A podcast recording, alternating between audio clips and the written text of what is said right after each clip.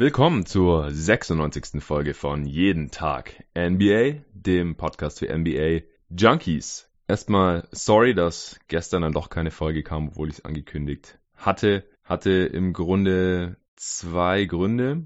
Der eine war, dass mein Schlafrhythmus gerade vollkommen verrückt spielt. Gestern bin ich um 19 Uhr tatsächlich ins Bett gegangen. War auch einigermaßen müde, hab mich schon gefreut, hab gedacht, ja, jetzt kann ich ein paar Stunden pennen. Bis um eins ungefähr und dann gehen die ersten Spiele los und dann kann ich die ganze Nacht NBA schauen und morgens einen Pod drüber aufnehmen. Bin ich aber schon um halb zwölf aufgewacht, konnte überhaupt nicht mehr schlafen und dann äh, war ich auch, nachdem ich die ganze Nacht NBA geschaut hat, total platt. Und zum anderen habe ich mich auch nicht so richtig auf ein oder zwei Spiele konzentriert, wo ich dann wirklich was analysieren kann, sondern ich habe einfach wie so ein Fan die ganze Nacht durch die Gegend geschalten. Es liefen elf Spiele und ich habe einfach das geschaut, worauf ich Bock hatte und was gerade spannend war. Und dann ging hier ein Spiel in Overtime und hier war es knapp. Und dann haben noch die Suns gespielt, dann habe ich natürlich das noch angeschaut gegen die Kings.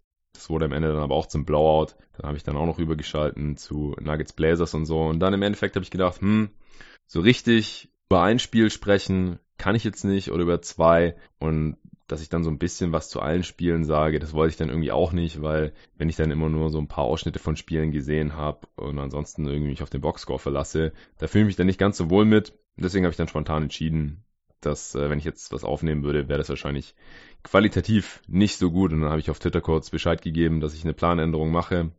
Das hat dann wahrscheinlich nicht jeder mitbekommen. Tut mir auch leid, wenn ich hier immer so ein bisschen davon ausgehe, dass jeder Zugriff auf Twitter hat oder auf Twitter ist oder so. Ich weiß natürlich, dass dem nicht so ist. Wenn ich meine Hörerzahlen mit meinen Followerzahlen auf Twitter vergleiche, dann sind wahrscheinlich ungefähr 90 Prozent meiner Hörer überhaupt nicht auf Twitter oder zumindest folgen sie mir da nicht. Aber mir ist halt keine andere Plattform bekannt, auf der man besser mit den Hörern beziehungsweise anderen Fans, Experten, Analysten, den Spielern selbst, äh, Leuten, die News breaken und so weiter, NBA Twitter eben in Kontakt kommen kann und diskutieren kann und alles verfolgen kann und so weiter. Und deswegen beziehe ich mich eben hier immer wieder drauf, auch wenn mir natürlich bekannt ist, dass da nicht jeder dann alles mitbekommt. Ich hoffe, es ist im Endeffekt trotzdem okay und hier im, im Monat Oktober kamen ja jetzt auch schon einige Pots. Deswegen habe ich mir gestern mal eine Aufnahmepause gegönnt und einfach nur die echte Opening Night in Anführungsstrichen genossen, wo dann wirklich die meisten Teams ihr erstes Spiel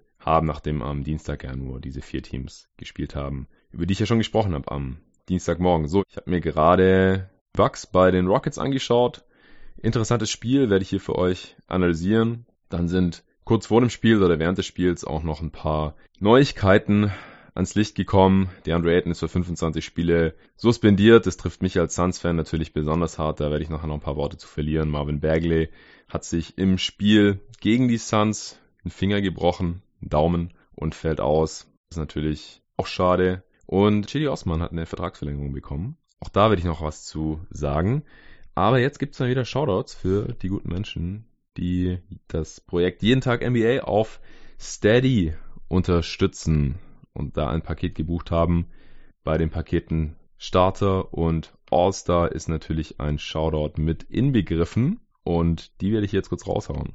Die letzten Shoutouts sind schon ein bisschen was her beziehungsweise die Aufnahme, wo die Shoutouts drin waren, ich glaube, es war die Knicks Preview oder die Clippers Preview, eine von beiden. Die kam dann auch noch irgendwie drei, vier Tage nach der Aufnahme heraus und da hat sich dann sogar jemand beschwert, von wegen, ob ich ihn vergessen hätte. Ich hätte Shoutouts gemacht, aber der Name sei nicht genannt worden. Es lag einfach daran, dass zwischen der Aufnahme und der Veröffentlichung dieser Preview ein paar Tage lagen. Das war bei den Previews einfach manchmal so.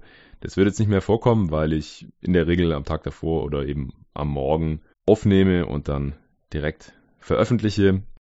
Jedenfalls, seit den letzten Shoutouts haben das Starterpaket gebucht der Michael Arnoldi. Nix-Fan kenne ich auch von Twitter, wohnt auch hier in Berlin. Vielen Dank dir, Michael. Dann der Hassan Mohammed, auch ein Kumpel von mir, auch hier in Berlin ehemaliger Kollege von GoToGuys.de auch, der Mark Petri, mit dem ich die Orlando Magic Preview aufgenommen habe. Vielen Dank euch Jungs für den Support hier. Äh, Mirko Teich, Carsten Schmidt, Daniel Mattes sind ebenfalls Starter geworden. Vielen Dank euch Jungs. Außerdem haben wir noch zwei All-Stars dazu bekommen. Einmal der Stefan T. und zum anderen der Robin Rolofs. Auch jemand, mit dem ich mich jetzt schon ein bisschen per E-Mail ausgetauscht habe über das Thema Podcasting, NBA-Podcasts in Deutschland. Sehr, sehr interessant. Bin gespannt, was da noch bei rauskommt. Aber jetzt erstmal dir. Danke, Robin. Und ich freue mich auf den weiteren Austausch. Jetzt aber zu Bucks Rockets. Am Ende doch noch ein spannendes Spiel. Zur Halbzeit hatte ich schon ein bisschen Angst, dass es ein Blowout werden könnte. Da hatten die Rockets schon 66 Punkte gemacht und die Bucks nur 50, waren mit 16 hinten. Aber die Bucks konnten das Spiel am Ende noch drehen im vierten Viertel. Zum ersten Mal in Führung gegangen und haben die Führung dann auch nicht mehr hergegeben. Am Ende 117 zu 111 gewonnen. Vor dem Spiel habe ich mir zu beiden Teams ein paar Fragen überlegt, worauf ich achten möchte, was mich besonders interessiert. Bei den Bucks war das, ob Janis neue Skills hat, ob er sich noch weiterentwickelt hat im Vergleich zu seiner MVP-Saison, ob er noch besser geworden ist. Und ist jetzt zwar nur ein Spiel, aber ich habe das Gefühl, dass er noch ein bisschen selbstbewusster die Jumper off the Dribble nimmt. Er hat einen langen Midranger getroffen und nachdem er seinen ersten Dreier geairballt hat, hat er dann zwei der nächsten vier getroffen. Also insgesamt zwei von fünf, wenn er das annähernd halten kann, ist das natürlich eine super Quote. Das ist klar. Ansonsten war es für Janis ein bisschen schade, dass er ausgefault hat. Mit noch ungefähr fünf Minuten im vierten Viertel hat er sein sechstes Foul bekommen beim Boxout. Capella ein bisschen weggeschoben war nicht viel Kontakt. Auch das fünfte Foul, da ist er mit Tucker zusammengerasselt und dann lagen beide auf dem Boden. Es waren beides so, ja, keine Fouls, die ich jetzt super klar fand. Und in den 28 Minuten, die Janis gespielt hat, hat er halt auch extrem gerockt. 11 von 17 aus dem Feld, 30 Punkte, 13 Rebounds, 11 Assists bei nur 3 Turnovers, ein Steal und ein Block. Nur 6 von 11 von der Freiwurflinie, das ist natürlich ein bisschen schade. Die Quote da könnte auch noch ein bisschen besser werden, damit es einfach keine Schwachstelle ist, wenn er an die Linie geschickt wird. Natürlich gerade in engen Spielen, aber da würde ich jetzt nach einem Spiel noch nicht so viel reinlesen wollen. Die nächste Frage für die Bugs, die ich mir aufgeschrieben hatte, war, wer ist der zweitbeste Spieler? Ist es jetzt Chris Middleton mit seinen knapp 180 Millionen, die er im Sommer bekommen hat, oder ist es Eric Bledsoe oder irgendein anderer Spieler? Und in dem Spiel war es weder Bledsoe noch Middleton. Bledsoe hat nur 16 Minuten bekommen, obwohl er keinen Foul Trouble hatte. Mit ihm lief es einfach nicht so gut wie mit George Hill auf dem Feld. Das war relativ klar ersichtlich und anscheinend war, es auch, war das dann auch Coach Budd so klar, dass er Bledsoe einfach nicht so viel spielen lassen hat. Mit Bledsoe auf dem Feld waren wir noch bei minus 6, mit George Hill bei plus 16. Riesenunterschied. Bledsoe nur 4 von 12 aus dem Feld, zwar auch 2 von 4 von Downtown, genauso wie George Hill, der im Endeffekt 31 Minuten gespielt hat. 8 Punkte und 7 Assists gemacht hat. Bledsoe 11 Punkte und 2 Assists. Middleton war es auch nicht. 4 von 16 aus dem Feld. Sehr, sehr viel gebrickt. Sah nicht gut aus. Bis ins vierte Viertel, da hat er dann ein paar wichtige Dinger gemacht. Insgesamt 11 Punkte, 8 Rebounds, 3 Assists. Ich würde fast sagen, dass der zweitbeste Spieler Brooke Lopez war. Statistisch gesehen fällt er jetzt zwar auch nicht besonders auf mit seinen 11 Punkten.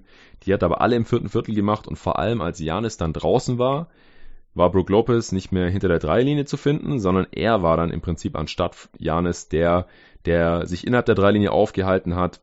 Die Rockets haben zu dem Zeitpunkt auch Small Ball gespielt und deswegen hatte er immer ein Mismatch da gegen Tucker und ist dann da One-on-One -on -one gegangen und er wurde entweder gedoppelt und hat dann einen klugen Pass gespielt oder er hat dann einfach One-on-One -on -one gescored und wie gesagt alle elf Punkte im vierten Viertel gemacht und in Defense ist er einfach so extrem wichtig in diesem System. In der Zone, da war für die Rockets teilweise einfach nicht viel zu holen. Also gerade für Harden, er hatte fünf Blocks und ist einfach ein elementarer Bestandteil. Und es war einfach interessant zu sehen, dass wenn der Superstar, wenn Janis draußen ist, er nicht mehr als Spacer agiert, sondern einfach selber ins Post-Up gehen kann, wie man das auch noch aus seinen Tagen bei den New Jersey Nets und dann Brooklyn Nets vielleicht noch kennt. Und ansonsten war es einfach ein Team-Effort. Also die, bei den Bucks ist sonst keiner rausgestochen. Sie hatten insgesamt sieben Spieler, die im zweistelligen Bereich gepunktet haben, aber außer Janis hat niemand mehr als 14 Punkte gemacht. Wes Matthews hat diese 14 gemacht mit 6 von 12 aus dem Feld, aber nur 2 von 8 von Downtown. Lopez hatte wie gesagt 11, Middleton auch, Bledsoe auch. Ilyasova hatte 13 und 11 Rebounds, 4 davon offensiv. Auch wieder gute Defense gespielt. Am Ende auch den, den Dagger getroffen aus der Midrange, sodass es gar nicht eine, wirklich eine Crunch-Time gab. Und Pat Connaughton hat auch noch 10 Punkte von der Bank eingestreut bei guten Quoten. Die dritte Frage an die Bucks war, wie wird Harden verteidigt? Die Bucks waren ja das erste Team, die das letzte Saison gezeigt haben, dass sie Harden so von der Seite links verteidigen, verteidigen sodass er eben nicht über links ziehen kann und auch nicht seine Stepback oder Sidestep Dreier nach links machen kann. Haben die Jazz ja dann auch in Playoffs gemacht, da hat Harden sich dann immer besser dran gewöhnt, beziehungsweise am Anfang der Serie hat es, war das nicht so effektiv. Die Jazz haben das dann nicht mehr ganz so extrem gemacht und haben auch die Zone, die Verteidigung in der Zone ein bisschen umgestellt. Gobert ist dann weiter hochgekommen und hat Harden dann so in die Floater Range gezwungen, sodass der nicht mehr zum Korb gekommen ist. Und gleichzeitig ist man eben von den äh, Shootern in der Corner abgesunken und hat dann halt gesagt, okay, wenn Tucker und House uns da dann abschießen, dann sei es so, aber Hauptsache Capella bekommt nicht die ganze Zeit Easy Dunks oder Harden kommt nicht die ganze Zeit zum Ring und er kann halt nicht seine Step-Back-Jumper reinnageln. Im Endeffekt war es nicht super effektiv in den Playoffs bei den Jazz. Bei den Bucks letztes Jahr in der Regular Season hatte er damit, glaube ich, so nicht gerechnet und da war es dann ziemlich effektiv und heute haben sie das eben wieder probiert. Bin immer noch nicht ganz überzeugt von dieser Art der Defense, aber gegen Harden ist halt nicht wirklich ein Kraut gewachsen. Was er dann heute gemacht hat, war, er ist dann halt sehr oft mit Anlauf in die Zone gekommen und hat dann oft einen LU-Pass oder einen Dump-Off-Pass auf Capella gespielt, der im Dunker-Spot gelebt hat und dann oft verwandeln konnte. Und wenn die Help von Tucker oder auch House abgesunken ist, dann hat er natürlich in die Corner rausgekickt und Tucker hat halt auch heute extrem gut von Downtown getroffen. Das ist auch nicht jeden Tag so bei ihm. Heute war einfach heiß. 5 von 8 von Downtown, 6 von 10 aus dem Feld, 17 Punkte. Also so wirklich funktioniert hat das nicht. Vor allem in der ersten Halbzeit war das ein großer Grund, wieso die Rockets mit 16 Punkte vorne waren und schon 66 Punkte hatten. Selber am Korb abschließen konnte Harden dadurch dann nicht so viel, aber er wurde noch einigermaßen oft gefault. Ich glaube, er war schon zehnmal an der Linie. Zur Halbzeit hat er auch alle Freiwürfe verwandelt. In der zweiten Halbzeit haben sie Harden dann einfach, in Anführungsstrichen, nicht mehr gefault. Hill hat mehr gegen Harden verteidigt als Bledsoe, was auch ein bisschen besser funktioniert hat. Und so hat man ihn dann letztendlich auch ein bisschen in den Griff bekommen, aber Harden hatte einfach auch einen schlechten Tag. Der hat dann oft versucht, den Sidestep-Dreier oder den Stepback-Dreier nach rechts einfach zu machen, hat er sicherlich auch dran gearbeitet. Gegen die Jazz hat es auch teilweise funktioniert gehabt in den Playoffs, jetzt gegen die Bucks heute hier im Season Opener. War nur eins von acht von hinter der Dreierlinie, zwei von 13 aus dem Feld, 15 Prozent. Das ist natürlich übel, aber das würde er nicht jeden Tag schießen. Wie gesagt, von der Freiwurflinie 100 Prozent, alle 14 Freiwürfe getroffen, aber in der zweiten Halbzeit halt auch noch kaum noch an die Linie gekommen. 14 Assists gehabt, aber auch sieben Turnovers. Also in der ersten Halbzeit fand ich ihn ziemlich dominant. Insgesamt war das jetzt heute nicht sein bestes Spiel, auch wenn es statistisch schlechter aussieht, als letztendlich war. Also gerade durch die 14 Assists hatte er schon einen sehr, sehr großen Anteil an der über weite Strecken guten Offense. Der Rockets, am Ende ist die ein bisschen eingebrochen. Er selber hat auch drei oder vier Offensivfouls begangen, war auch früh in Foul Trouble. Ende des zweiten Viertels hat er schon vier Fouls gehabt. Dann im dritten Viertel hat er, glaube ich, schon fünf Fouls gehabt, so dass ich mich dann auch gewundert habe, wieso die Bucks ihn nicht mehr attackiert haben, um ihm halt auch noch dieses sechste Foul anzuhängen oder als er vier hatte, eben das fünfte anzuhängen, damit er dann vielleicht auch ausgefault wird, wie eben auch Janis. Das stellt die Rockets ja dann gleich vor sehr, sehr große Probleme, auch wenn Westbrook natürlich auch noch da ist, über den ich auch gleich noch spreche. Insgesamt, wie gesagt, jedenfalls nicht das beste Spiel von Harden. 19 Punkte, 7 Rebounds, wie gesagt, 14 Assists, aber halt auch 7 Turnovers. Die Freiwürfe retten die Effizienz noch so ein bisschen, aber aus dem Feld ging da halt wirklich nicht viel. An die Rockets hatte ich natürlich auch noch ein paar Fragen. Wie verteidigen Harden und Westbrook?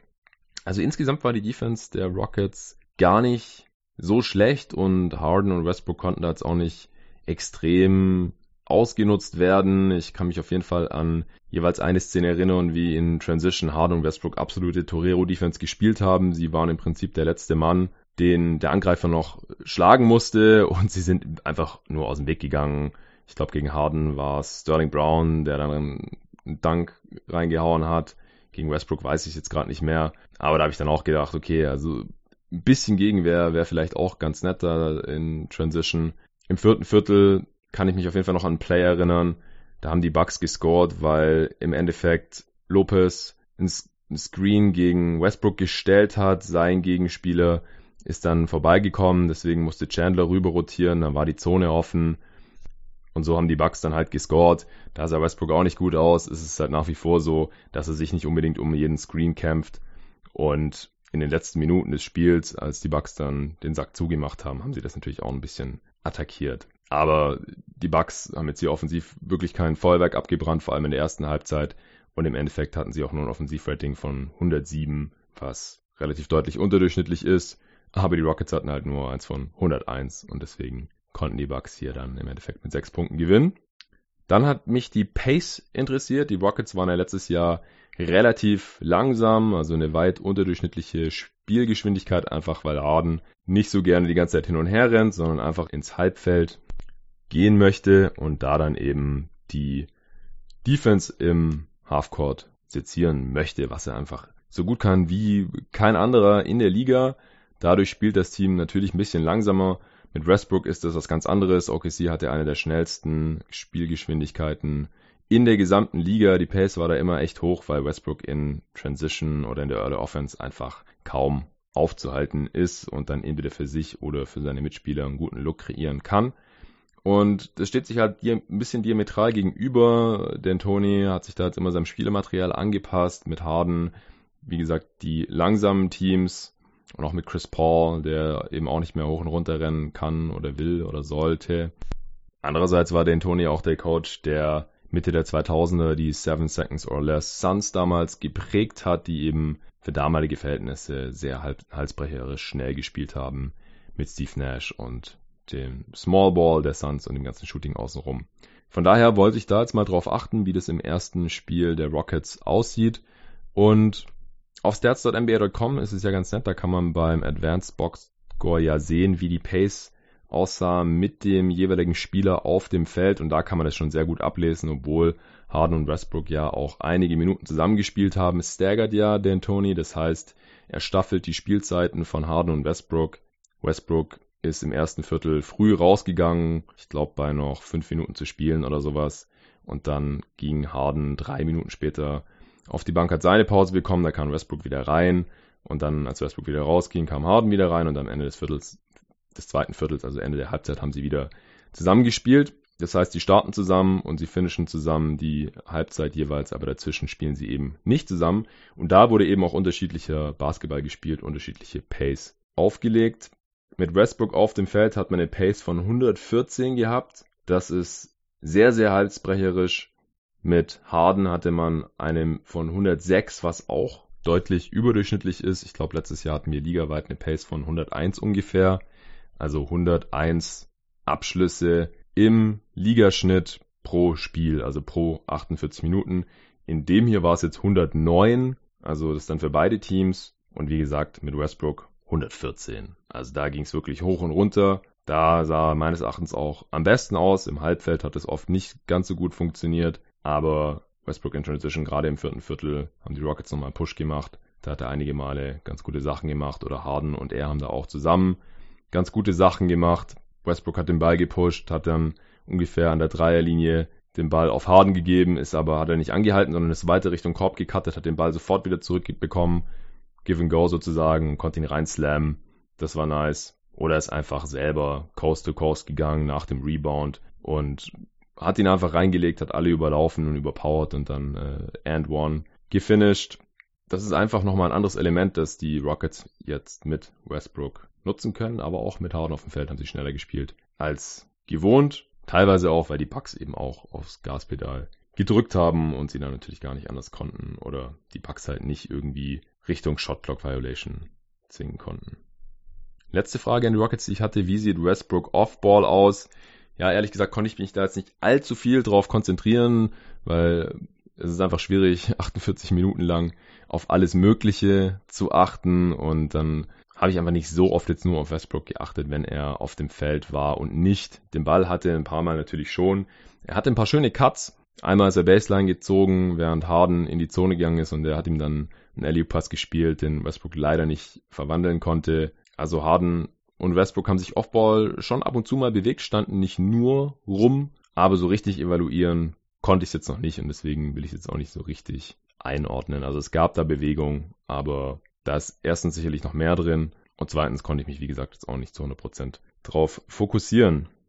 Ja, noch ein bisschen was zum Spielverlauf. Also gerade zu Beginn haben die Bucks viele offene Dreier rausgespielt. Janis ist als williger Passer aufgetreten, aber sie haben sie einfach nicht getroffen. Harden ist wiederholt in die Zone gekommen, wie gesagt, eben aufgrund dieses Verteidigungsschemas der Bucks. Janis ist so in Semi-Transition war das, glaube ich, über rechts zum Korb gezogen im ersten Viertel. Tucker hat sich noch in den Weg gestellt. Es gab einen Blocking-Foul und D'Antoni hat's gechallenged. Also hat die Challenge, die jetzt jeder Coach einmal pro Spiel nutzen kann. Man kann einen Call challengen, also verschiedene Calls kann man challengen. Äh, Foul-Pfiffe gehören eben dazu und dann wird es nochmal angeschaut. Wenn der Coach sich da einigermaßen sicher ist, dann kann man das mal machen, kann das auch schon im ersten Viertel verbraten und gerade wenn es halt um einen Foul bei dem gegnerischen Superstar geht, denn da hat dann Janis doch noch das Offensivfoul bekommen und Tucker somit ein Foul weniger. Auch wichtig natürlich, aber noch wichtiger, dass Janis hier eben direkt ein weiteres Foul bekommen hat und im Endeffekt hat er ja dann auch sechs bekommen und ist ausgefault. Das war dann äh, natürlich schon nicht ganz unerheblich hier. Also erfolgreiches Challenge von D'Antoni direkt im ersten Viertel. Allgemein war das Spiel, vor allem in der ersten Halbzeit, aber eigentlich auch insgesamt nicht ganz so flüssig und daher nicht ganz so toll anzuschauen. Also es gab viele Foul Calls und auch ganz verschiedenster Natur. Also es gab relativ viele Charges. Wie gesagt, Harden hatte allein drei oder vier. Gordon hatte eins, dann das eben erwähnte von Janis. Dann Harden wurde zweimal direkt im ersten Viertel beim Dreier gefoult. Also lauter so Hick-Hack-Geschichten, die man jetzt nicht unbedingt braucht, die einfach aus groben Fehlern von Spielern entstehen. Also beim Dreier sollte man natürlich nicht faulen.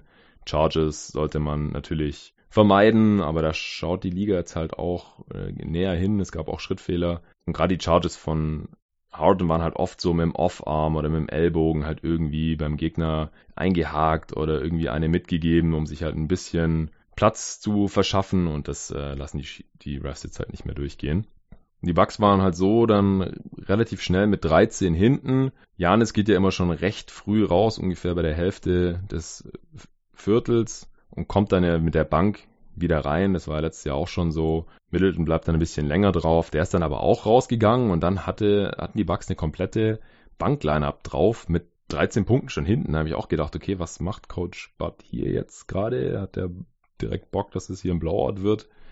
Also, das fand ich relativ fragwürdig. Ende des ersten Viertels hat dann Bud auch sein Challenge verbraten. Und zwar wurde ein Foul gepfiffen, natürlich bei einem Dreier von Eric Gordon. Pat Connaughton hat ihn geblockt, aber es wurde halt als Foul gepfiffen, es wurde gechallenged und natürlich hat Pat Connaughton ihn clean geblockt, war kein Foul, wurde zurückgenommen. Gordon hat keine Freiwürfe bekommen und Connaughton hat das Foul nicht bekommen. Also auch hier ein erfolgreiches Challenge.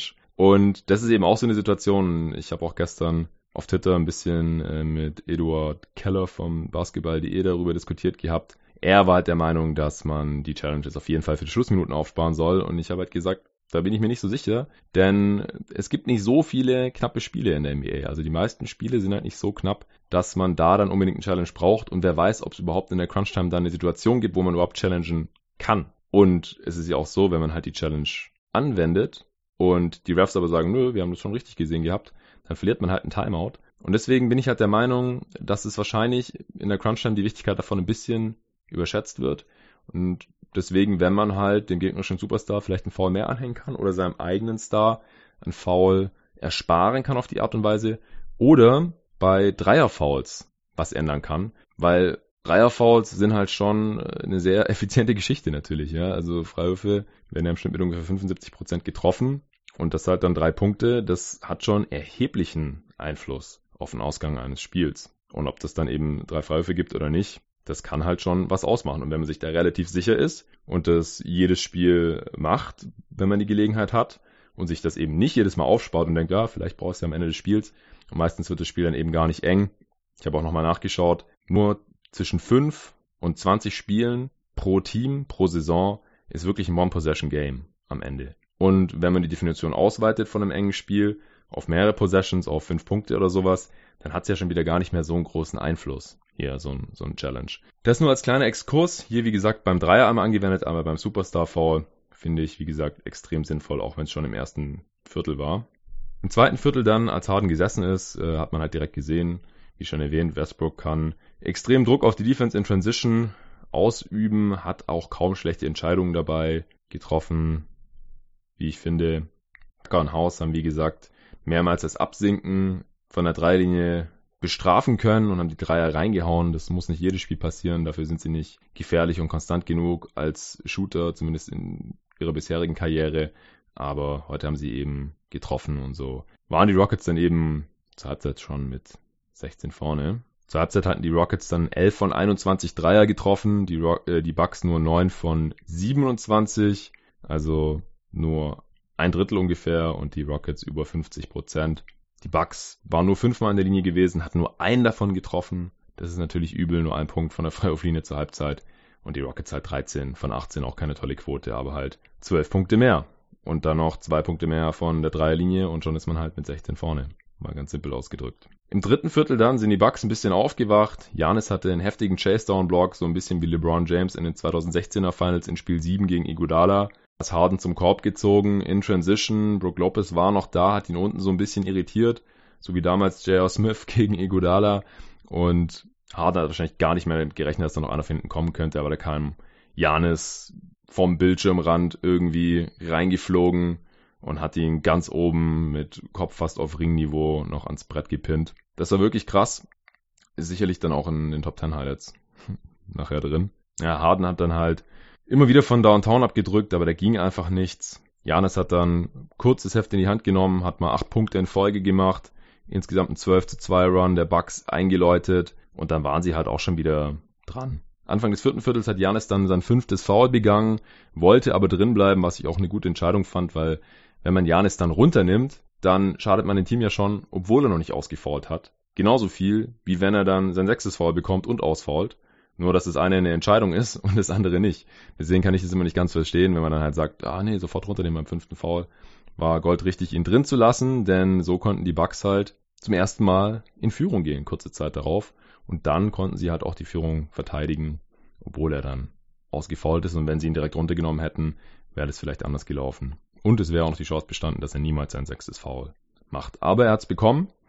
Wie gesagt, kleiner Push-Off gegen Capella beim Boxout zum Offensivrebound. Die Rockets haben sich aber nicht so leicht geschlagen äh, gegeben. Wie gesagt, auch hier Westbrook dann immer wieder in Transition, ich hatte es vorhin schon erwähnt. And once, diese Situation mit dem schönen Pass von Harden und dem Slam, kam Anfang des vierten Viertels. Die Führung der Bucks kam dadurch ein Dreier von Middleton zum 96 zu 95. Dann kam noch ein Dreier von Brook Lopez, 10 zu 0 Run der Bucks. Und auch nachdem Janis dann, wie gesagt, mit ungefähr fünf Minuten auf der Uhr ausgefault war, beim Stand von 101 zu 94, sieben Punkte vorne, haben die Bucks dann da eigentlich nichts mehr anbrennen lassen. Es wurde kein One-Possession-Game mehr, deswegen werde ich jetzt auch nicht die Crunch-Time runterbrechen.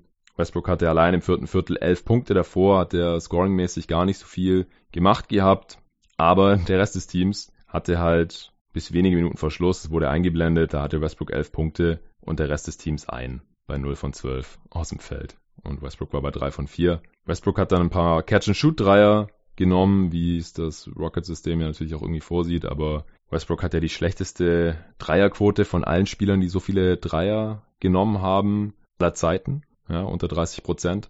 Und es zeigt sich dann auch hier einfach, dass er kein so konstanter Schütze ist, hat dann mehrere Catch-and-Shoot-Dreier in Folge nicht getroffen. Jasova hat für Janis gespielt, hat einen guten Job gemacht. Houston ist wie gesagt ultra small gegangen mit Westbrook, Harden, Gordon, House und Tucker dann auf der 5 so mussten sie bei den Lopez Post-Ups halt entweder helfen und es ist dann halt irgendwie durch Staffetten ein offener Dreier dabei rausgekommen oder Lopez hat halt einfach gepunktet, hat wie gesagt alle seine elf Punkte im vierten Viertel gemacht und so einen Deckel drauf gemacht. Die Teams konnten die Lineups jeweils eigentlich nicht verteidigen, also die Bucks hatten auch Schwierigkeiten, die Smallball Lineup der Rockets zu verteidigen, Five out, aber da sie halt schon vorne waren, war das dann auch egal. Die Bucks waren wie gesagt immer mindestens zwei Possessions vorn. Am Ende haben sie dann die Zeit runtergespielt, die Bucks. Die Rockets haben dann versucht, aggressiv zu trappen, aber die Bucks haben Ilyasova in der Midrange gefunden, der dann mit wenigen Sekunden auf der Shotclock abgedrückt hat und getroffen hat und dann stand es 117 zu 111. Gordon hat dann nochmal einen Dreier verballert, das war der siebte in Folge, den er verballert hat, der hatte auch kein besonders gutes Spiel und dann war es eben durch, das Ding. Gordon insgesamt 4 von 19 in dem Spiel, also ähnlich off wie Harden 3 von 12 von Downtown für 11 Punkte. Plus-Minus-Wert von minus 22, was der mit Abstand mieseste ist in diesem Spiel. Ansonsten haben noch Spielzeit bekommen bei den Rockets Tyson Chandler 10 Minuten. Als Backup-Center finde ich auch sehr sinnvoll, weil er halt offensiv sehr ähnlich ist wie Capella. Also auch 5 von 6 hier aus dem Feld. auch viel im Dunker-Spot rumgehangen, fünf Rebounds geholt und defensiv ist auch auf seine alten Tage jetzt noch kein Riesenabfall zu Capella. Kann man einfach genau dasselbe System weiterspielen. Sefolosha hat 10 Minuten Einsatzzeit bekommen, hat da nicht besonders viel gemacht, ein paar Rebounds geholt, fünf Stück. McLemore hat 15 Minuten gesehen, fünf Dreier genommen, davon zwei getroffen. Das ist okay. Und Austin Rivers hat 12 Minuten gesehen und in diesen eigentlich gar nichts gemacht, außer ein paar Dreier verballern. Bei den Bucks habe ich, glaube ich, schon alle Spiele erwähnt. Ah, Korver habe ich noch nicht erwähnt, der hat eine Viertelstunde Spielzeit gesehen, fünf Punkte gemacht, sechs Rebounds geholt, Assist, ein Turnover und ein Steal. Ja, ist natürlich ein Shooter, den man draufstellen kann. Wurde jetzt auch nicht besonders ausgenutzt von der Rockets Offense. Und neben Janis ist natürlich Shooting immer gut. Ja, am Ende haben die Rockets 16 von 48 Dreier getroffen und die Bucks 16 von 46. Keine tollen Quoten. Und es ist das erste Mal, habe ich auf Twitter gesehen, dass zwei Teams zusammen über 90 Dreier genommen haben. Verwundert jetzt auch nicht besonders bei diesen beiden Teams, denn die Rockets nehmen historisch viele Dreier. Das ist klar, die stellen seit Jahren mittlerweile schon Rekorde auf und die Bucks ballern eben auch viel von Downtown. Heute haben sie nicht viel getroffen, die Rockets auch aus dem Zweierbereich ziemlich schlecht. Insgesamt nur 37% aus dem Feld. Die Rockets waren 39 Mal in der Linie, so konnten sie eben dranbleiben, beziehungsweise so haben sie über weite Strecken geführt bis ins vierte Viertel. Und ansonsten war das alles ziemlich ausgeglichen. Rebound-Rate sehr ausgeglichen. Turnovers 14 zu 11 für die Bucks. Fouls auch fast identisch, 25 zu 27.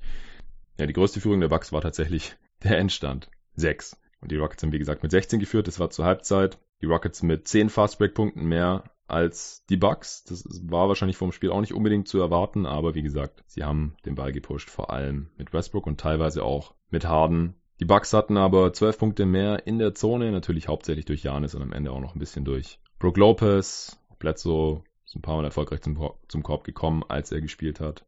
Und bei den Rockets hat es eben nicht so geklappt. Also 34 Punkte in der Zone, die meisten dürfte Capella gemacht haben, Chandler und Westbrook. Ja, Westbrooks Deadline sollte ich vielleicht auch noch kurz mal genannt haben. 24 Punkte am Ende, 16 Rebounds, also sein Rebounding war auf jeden Fall auch ein Faktor hier in dem Spiel. Die Rockets waren in der letzten Saison extrem schlecht beim Defensivrebound, die kann er schon helfen. 12 hat er jetzt hier alleine geholt, genauso viele wie Capella und am offensiven Ende auch nochmal 4. 7 Assists hat er gehabt, 3 Turnovers, 2 Steals, ein Block. 7 von 11 von der Freiwurflinie, also auch hier ähnlich der Quote vom letzten Jahr und äh, da habe ich auch mal eine Theorie von Royce Young, war das glaube ich, gehört dass er so schlecht seine Freiwürfe trifft, seit er nicht mehr seine Routine machen kann, die er schon immer gemacht hat anscheinend, zwischen den Freiwürfen einmal kurz zur Mittellinie zu laufen und dann zurück zur Freiwurflinie, um sich so zu sammeln. Und das ist jetzt verboten. Der Freiwürfer darf ja nicht mehr die Dreierlinie verlassen zwischen den Freiwürfen, seit der letzten Saison, glaube ich. Und seit er das nicht mehr machen darf, ist seine Freiwurfquote halt auch schlechter geworden. Könnte eine Erklärung sein. Dreier hat er drei von sieben getroffen, also ziemlich gut in dem Spiel. Aber wie gesagt, das Rebounding, glaube ich, das könnte noch ein sehr positiver Faktor werden für die Rockets. Neben dem positiven Nebeneffekt, den wir ja auch schon von den Thunder kennen, dass er dann halt direkt Coast to Coast gehen kann oder direkt in Transition den Ball pushen kann. Das scheint hier bei den Rockets genauso weiterzugehen wie bei den Thunder. Ja, bevor das Spiel losging, habe ich noch ein bisschen Hawks gegen Pistons geschaut. Vor allem das erste Viertel habe ich noch hingeguckt. Trey Young ging mega ab. 16 Punkte und 4 Assists, kein Turnover im ersten Viertel. Also der hat direkt losgelegt wie die Feuerwehr. Bruce Brown konnte ihn da nicht annähernd verteidigen.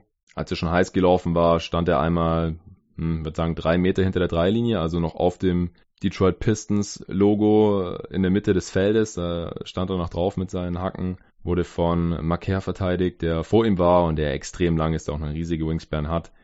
Der ist deswegen ein bisschen abgesunken, weil er gedacht hat, ja, von da schießt Trae Young wahrscheinlich nicht. Und wenn er ein Stück näher kommt, dann bin ich nah genug dran, um ihn mit meinen Armen zu stören. Nach dem Switch war es eben zu diesem Matchup gekommen. Trae Young hat gedacht, nö, ich schieß hier vom Logo und hat ihn reingenagelt. Also ganz, ganz heftige Geschichte hier. Trae Young in Detroit. Am Ende hat er 38 Punkte gehabt, 9 Assists, aber auch 6 Turnovers. Das heißt, nach dem ersten Viertel hat er in Anführungsstrichen nur noch 22 Punkte und 5 Assists gemacht und eben diese 6 Turnovers, insgesamt 6 von 10 von Downtown. Immer noch sehr, sehr effizient, aber ich glaube, den größten Teil der Show habe ich dann nicht verpasst, denn das muss im ersten Viertel gewesen sein. Die Hawks haben gewonnen, 117 zu 100. Zur Halbzeit waren die Pistons noch vorne, 63 zu 60. Also Defense gab es nicht allzu viel in diesem Spiel. Und die Pistons lagen vorne, obwohl die Offense echt nicht besonders hübsch war ohne Black Griffin. Also es war meistens entweder Drummond bekommt den Ball in der Midrange und walzt sich dann irgendwie zum Korb durch und wird dann gefoult oder verlegt ihn oder macht ihn rein. Oder er kickt den Ball irgendwie raus oder es gibt einen Handoff mit ihm und dann äh, ballert irgendwer von Downtown oder Reggie Jackson denkt, er geht One-on-One -on -one und brickt irgendwelche Pull-Up-Jumper. Das scheint dann in der zweiten Halbzeit nicht mehr so gut funktioniert zu haben. Die habe ich nicht mehr gesehen, deswegen kann ich nichts dazu sagen, aber die Pistons haben in der zweiten Halbzeit nur noch 37 Punkte gemacht.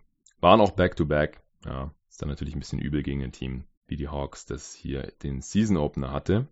Jetzt gerade spielen noch die Clippers gegen die Warriors. Da habe ich noch am Anfang noch kurz reingeschaut. Da ging bei den Warriors erstmal gar nichts. Dann hat Russell eigenhändig einen 10 zu 0 Run eingeläutet, glaube ich. Dann war es wieder ein bisschen knapper, aber jetzt sehe ich hier gerade, steht es schon 83-62 im dritten Viertel. Ich werde da gleich nach der Aufnahme nochmal reinschauen, aber ich glaube, da habe ich jetzt nicht besonders viel verpasst. Ja, gestern habe ich einiges gesehen. Wie gesagt, das einzige Spiel, das ich quasi komplett gesehen habe, war Suns gegen Kings natürlich. Als alter Suns-Fan konnte ich mir das nicht entgehen lassen und ich wurde auch nicht enttäuscht. Also die Suns haben richtig gut funktioniert, sowohl offensiv als auch defensiv. Vor allem, also letzteres hat mich extrem positiv überrascht, aber wirklich Effort da. Die Kings haben natürlich extrem darunter gelitten, dass Darren Fox Foul Trouble hatte und dadurch nicht viel gespielt hat und ohne ihn geht dann halt offensiv auch nicht so viel. Buddy Hield hat die Kings in der ersten Halbzeit noch vorne gehalten. Der hatte nach 16 gespielt Minuten schon 22 Punkte, hat fünf Dreier schon reingehauen gehabt. Der wurde auch nicht optimal verteidigt, stand immer wieder frei und so. Und wenn er nicht frei stand, hat er trotzdem getroffen. Das war in der zweiten Halbzeit dann nicht mehr so. Aiton hat Bagley total dominiert, also defensiv konnte Bagley ähm, gar nicht gegen Aiton scoren. Er hat ihn immer vor sich halten können und konnte dann contesten. Und offensiv sah das einfach sehr gut aus, was äh, Rubio und auch Booker mit Aiton da im Pick and Roll veranstaltet haben. Und deswegen ist es jetzt umso enttäuschender, dass es anscheinend einen Doping-Test gab bei DeAndre Ayton und es wurde eine verbotene Substanz bei ihm gefunden, nachgewiesen und es gibt eben eine automatische Sperre von 25 Spielen. Ich habe auch mal kurz geschaut, was dabei festgestellt wurde. Das ist eben ein Mittel, das den Harndrang erhöht. Also man produziert dadurch mehr Urin und das bringt an sich, glaube ich, dem Sportler noch gar nichts oder ich wüsste jetzt zumindest nicht was, bin ja zwar kein Experte, aber ich habe eben gelesen, dass es vor allem genutzt wird, um andere illegale Sachen, die man eventuell nachweisen könnte, aus dem Körper rauszuspülen und deswegen ist dieses Mittel eben schon verboten, damit man das eben nicht machen kann.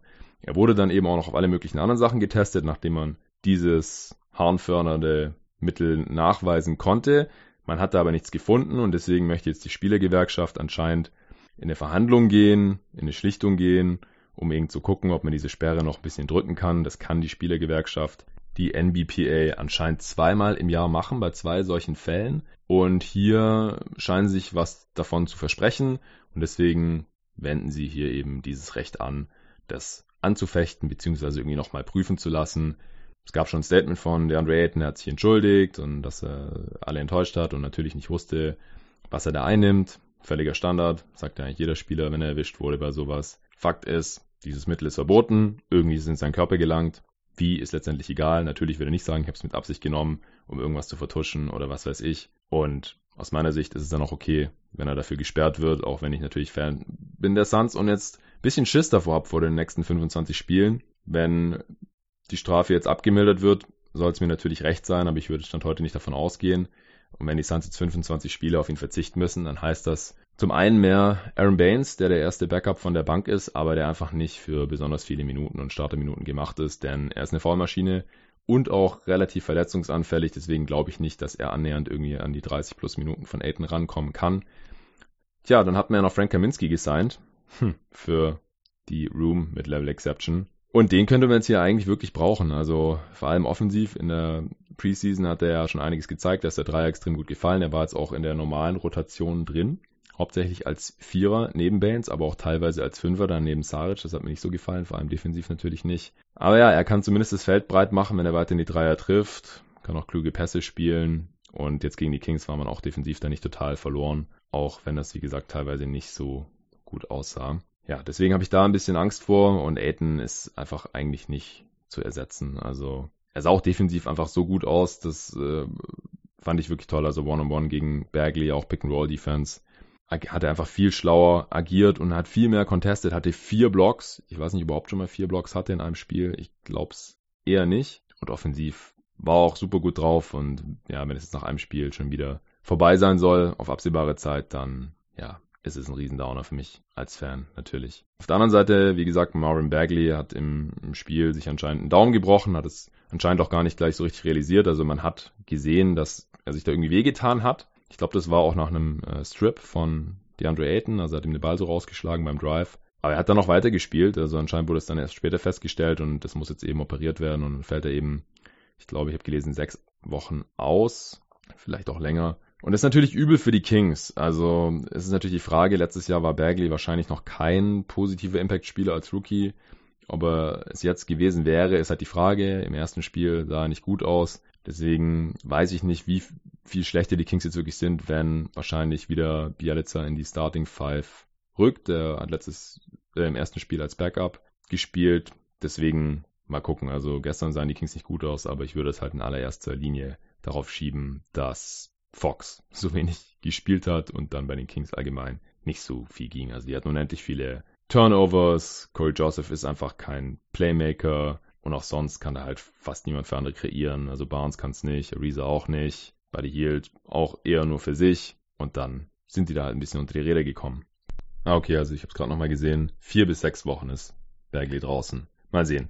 Ja, und Osman, 31 Millionen über vier Jahre, das heißt im Schnitt ein bisschen unter 8 Millionen pro Jahr. Allerdings hat er ein Declining Deal, das heißt jedes Jahr verdient er ein bisschen weniger und im ersten Jahr am meisten, fängt bei 8,6 Millionen an. Das ist immer ziemlich cool, wenn das Team aktuell sowieso keinen Gehaltsspielraum hat, wie es bei den Cavs eben der Fall ist und dann in Zukunft eben schon wieder und wenn der Spieler dazu stimmt, dann kann das ganz gut sein für das Team, weil sie dann halt in Zukunft mehr Capspace haben. Der Spieler verdient trotzdem nicht weniger dadurch, also in der Summe. Meistens ist es ja eher andersrum, dass die Spieler von Jahr zu Jahr mehr verdienen, weil so können sie insgesamt mehr verdienen, obwohl das Team nicht ganz so viel Capspace hat, um ihnen im ersten Jahr schon so viel anzubieten, wie sie dann vielleicht im letzten Jahr verdienen. Ja, ist ein bisschen ungewöhnlich, so Declining Deals, aber durchaus von Vorteil. Und ich finde die Summe auch ganz gut. Also das ist weniger als die Mid-Level Exception. Und ich finde, Osman kann schon so ein Mid-Level Exception Spieler sein. Der kann in einem guten Team, in einem Playoff-Team vielleicht der schlechteste Starter sein da auf der 3. Ist einigermaßen athletisch, kann ganz gut werfen, ist in der Defense jetzt auch kein Loch. Also einfach ein relativ wertvoller Spielertyp, hat auch noch ein bisschen Upside. Und da weniger als Mid-Level Exception Höhe, die ja so bei 9 Millionen ungefähr liegt finde ich auf jeden Fall einen ganz soliden Deal. Der sollte auch tradebar bleiben, falls die Cavs irgendwann eine bessere Option da haben auf dem Flügel, was aktuell überhaupt nicht der Fall ist. Er ist ja gerade der einzige Spieler, der so ein bisschen Wing-Size hat in diesem Kader, also der kein Big ist und kein Guard. Da ist er eigentlich der einzige. Und deswegen, wieso nicht hier gleich über vier Jahre binden, finde ich einen guten Deal. Gut, die Folge ist jetzt auch schon relativ lang, dafür, dass ich eigentlich nur ein Spiel so richtig besprochen habe. Das soll es jetzt auch schon gewesen sein. Ich wünsche euch einen schönen Freitag oder noch ein schönes Wochenende, je nachdem, wann ihr diesen Podcast hört. Am Wochenende habe ich jetzt aktuell keine Aufnahme geplant, aber ich werde auf jeden Fall Games gucken und wenn ich nach einem der Games Bock habe, was aufzunehmen, dann mache ich das vielleicht auch spontan. Who knows? Oder wenn irgendwas passiert, dann gibt es vielleicht auch ein Rapid Reaction Pod, also gerade bei so Sachen wie Verletzungen, die relativ großen Einfluss haben. Wir wollen natürlich nicht hoffen, dass da jetzt noch mehr dazukommt nach Zion und Bagley. Ist da jetzt aus meiner Sicht schon mehr als genug passiert. Trade würde ich jetzt allgemein nicht damit rechnen, aber wir wissen nie, in dieser Liga kann jederzeit alles Mögliche passieren. Vielen Dank fürs Zuhören auf jeden Fall. Vielen Dank auch für euer Verständnis, dass ich jetzt gestern kurzfristig nichts rausgehauen habe. Dafür jetzt heute diese Folge mit der Spielanalyse und ein bisschen News. Ursprünglich war für heute, für den Freitag, der Fragenpot oder Mailbag oder AMA, Ask Me Anything, wo ich eben Anfang der Woche noch relativ viele Fragen bekommen hatte, dann mich aber eben schon für das Power Ranking entschieden hatte. Die Fragen waren alle jetzt nicht brandaktuell, sondern oft eher so zeitlose, allgemeinere Sachen. Die werde ich auf jeden Fall noch abarbeiten und dann vielleicht am, am Montag oder Dienstag oder so bringen. Je nachdem. Also der Plan steht schon ganz grob. Ich will jetzt hier noch nichts ankündigen, denn wenn ich es nicht mehr einhalten kann, ist es auch doof. Aber nächste Woche sollte es auf jeden Fall wieder vier, fünf Folgen geben. Ich freue mich schon drauf. Ich hoffe ihr auch. Bleibt mir treu. Wenn ihr auch zum Supporter werden wollt, dann könnt ihr das gerne tun. Schaut einfach vorbei auf steadyhq.com slash jeden Tag NBA. Da könnt ihr euch die verschiedenen Pakete anschauen und dann entscheiden, ob ihr an diesem Projekt auf diese Art und Weise teilhaben wollt. Ansonsten könnt ihr auch eine Rezension schreiben auf iTunes. Da gibt es dann auch immer wieder Shoutouts. So sobald da ein paar neue hinzugekommen sind. Oder was ihr auch machen könnt, in der letzten Folge habe ich immer wieder einen Spot eingebaut. Falls ihr das noch nicht gehört habt oder noch meine Erinnerung braucht, Blinkist ist Sponsor dieses Podcasts. Blinkist macht Hörbuchzusammenfassungen, da könnt ihr euch innerhalb von einer Viertelstunde die Zusammenfassung von einem ganzen Buch reinziehen, und zwar von Sachbüchern. Das heißt, ihr lernt da wichtige Fakten fürs Leben und dann müsst ihr nicht mehrere hundert Seiten lesen, wo ihr eh nicht alles merken könnt, sondern ihr bekommt genau das, was ihr braucht und könnt es euch unterwegs anhören oder ihr könnt es durchlesen, wie ihr wollt. Und das geht über die App Blinkist und wenn ihr über den Link blinkist.de slash jeden Tag MBA geht, dann bekommt ihr 25% Rabatt auf das Jahresabo und ich habe noch was davon, denn Blinkist sieht, dass die Werbung für sie effektiv ist und dann machen die vielleicht weiter hier mit mir als Sponsor. Also so könnt ihr diesen Podcast auch unterstützen.